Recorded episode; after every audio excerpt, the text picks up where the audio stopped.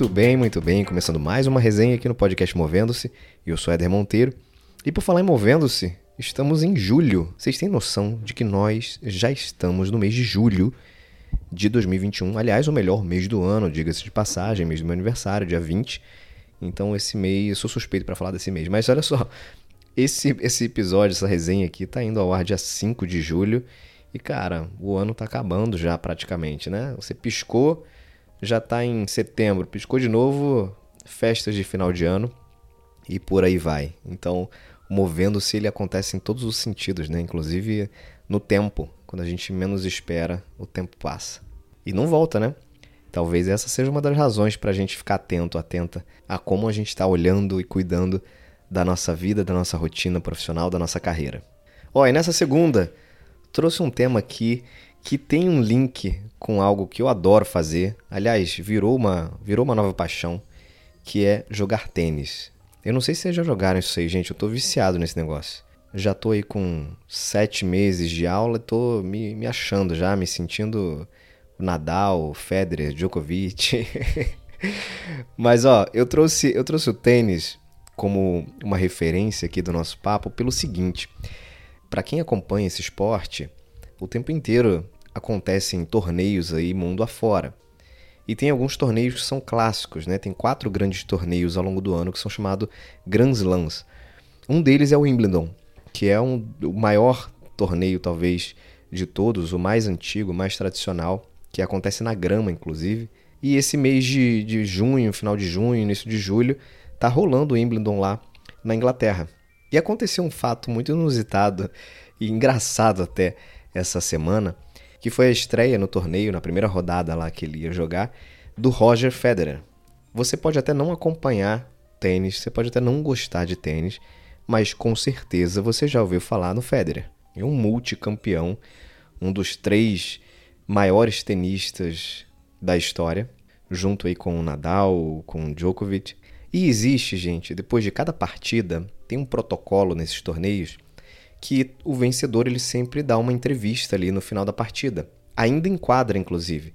Tem, tem as entrevistas é, depois, é, no pós, quando eles vão pro vestiário, tomam banho, se trocam. Tem, tem uma outra rodada de entrevista ali, aquela mais formalzinha ali, onde eles ficam numa bancada. Mas existe uma entrevista um pouco mais curta, que é feita em quadra ainda. E nesse dia, no dia de estreia do Federer nesse torneio, ele, ao ser entrevistado no final da partida, eu já estava no meio da entrevista, é uma entrevista que tem aí cerca de cinco minutos, estava no meio da entrevista já, quando uh, o entrevistador faz uma pergunta para ele. Eles conversando ali em inglês, ele, a entrevista estava rolando em inglês, e que não é o idioma nativo, a língua nativa do Federer, ele é suíço, enfim, deve ter o francês aí como, como principal idioma, mas ele entende, fala inglês, enfim, né? Um cara, um cara estudado e até por estar nesse esporte há muitos anos, ele, ele manda bem no inglês. Só que nessa entrevista especificamente, essa pergunta, eu acho que o sotaque britânico ali, sei lá, que o cara teve durante, durante a pergunta, ele não entendeu. E aí ficou uma situação muito engraçada, porque o cara perguntou, ele falou assim, cara, eu não entendi. E aí o, a, o público riu pra caramba e tal. Ele, aí o cara repetiu a pergunta, repetiu da mesma forma. E ele, eu não tô entendendo o que você tá falando. e aí o cara mudou, enfim, é, fez uma outra pergunta que queria dizer o mesmo. E aí ele conseguiu, então, entender o que ele estava querendo perguntar e respondeu. Mas durante, durante a fala, inclusive, ele falou assim: Cara, tô vendo que meu inglês não tá muito bom, né? O Federer falando: Tô vendo que meu inglês não tá muito bom. O meu nível de inglês aí precisa melhorar, não tá tão bom. Eu separei um trecho aqui dessa, exatamente desse momento dessa entrevista, para vocês ouvirem, tá em inglês, obviamente. Então vocês vão ouvir primeiro o entrevistador e depois o Roger Federer dizendo que ele não está entendendo e vocês vão ouvir também os risos aí da plateia. Uh, and Roger, the final thing is, is it true what they say about absence making the heart grow fonder, being back here? I, I sorry, I didn't understand it. I heard uh, something absence, and then I don't know, my mind went blank. Is it true what they say about absence making the heart grow fonder and being back on centre court? I don't understand that saying. my English is not good enough. Fair enough. So, basically, having missed out last year, having been Yes. away from this place for two years, how special is it to be back here on Uh, centre it's- court? yes, there, there you go. The- the-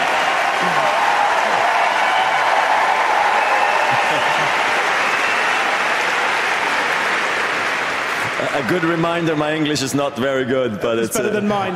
no, no, no. Uh, no, look, uh, I think we're all very happy. Gente, é sensacional. É sen- Eu já vi umas cinco vezes isso. E tá lá no YouTube, se você quiser ver o vídeo também, tá no YouTube. Você pode assistir lá, procura é, Roger Federer, Wimbledon, First Round Interview. Você vai conseguir achar lá essa, essa entrevista. Tem acho que 4 minutos e 50, 5 minutos. Mas o que eu chamo atenção para essa situação engraçada, curiosa, é essa nossa vergonha, esse nosso bloqueio quase em assumir que a gente tem fragilidades, que a gente tem falhas, que a gente tem fraquezas, que a gente não sabe tudo e nem vai saber tudo o tempo inteiro. A gente se cobra tanto em ter que ter todas as respostas, ter que ser o melhor na nossa área de atuação e parece até que não tem espaço para a gente falar não sei. Eu não sei sobre isso. Eu não conheço isso. Ou eu não tô entendendo isso. E beleza, não entender. E aí um cara, você pega um, um sujeito desse, multicampeão, cara milionário, é, não precisa provar mais nada pra ninguém, tem já o seu nome na história do, do esporte mundial, e ele se mostra ali numa plateia enorme, de frente para um entrevistador, ele se mostra totalmente vulnerável, dizendo que não entendi, não estou entendendo o que você está me perguntando.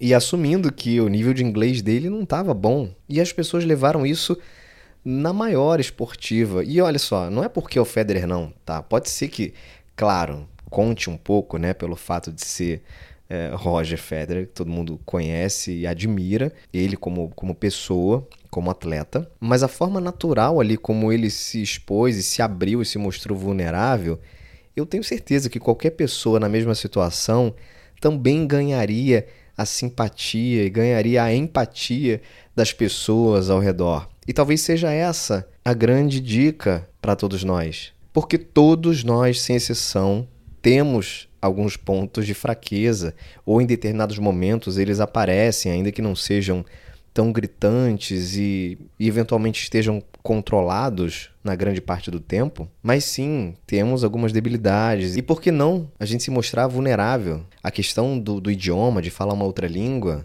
é um, sempre um, um bom exemplo para isso, mas não necessariamente precisa ser só sobre isso. Pode ser sobre qualquer outra coisa, pode ser numa reunião de trabalho onde você recebe uma pergunta sobre um assunto e que tem gente que você percebe que tenta enrolar, fica suando frio, dá uma gaguejada porque tem que ter ou acha que tem que ter aquela resposta de qualquer jeito.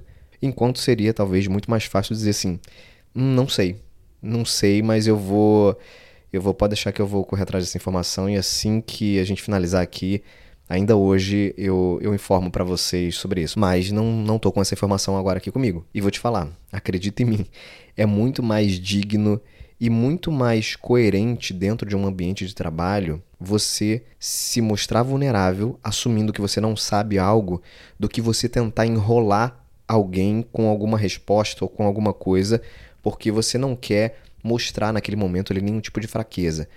Gente, as pessoas vão perceber. Elas percebem que você está tentando enrolar e que você não sabe, não tem aquela resposta. Então, para que fazer isso? Para que se enrolar? Para que se comprometer e mostrar que, ah, não, você quer dar um embromation ali e tentar colocar uma resposta meia boca. E aí vai ficar feio. Claro que vai ficar feio. Então, ó, vamos pegar aí o exemplo do grande Roger Federer para que a gente possa ser também mais vulnerável em várias situações do nosso cotidiano. Fechado? Vou ficando por aqui com mais essa resenha. Como sempre, te convido a seguir o Instagram lá do Movendo-se, o arroba Movendo-se, e também segue o podcast lá na sua plataforma de áudio de preferência. A gente se conecta em breve. Beijos e abraços. Até mais.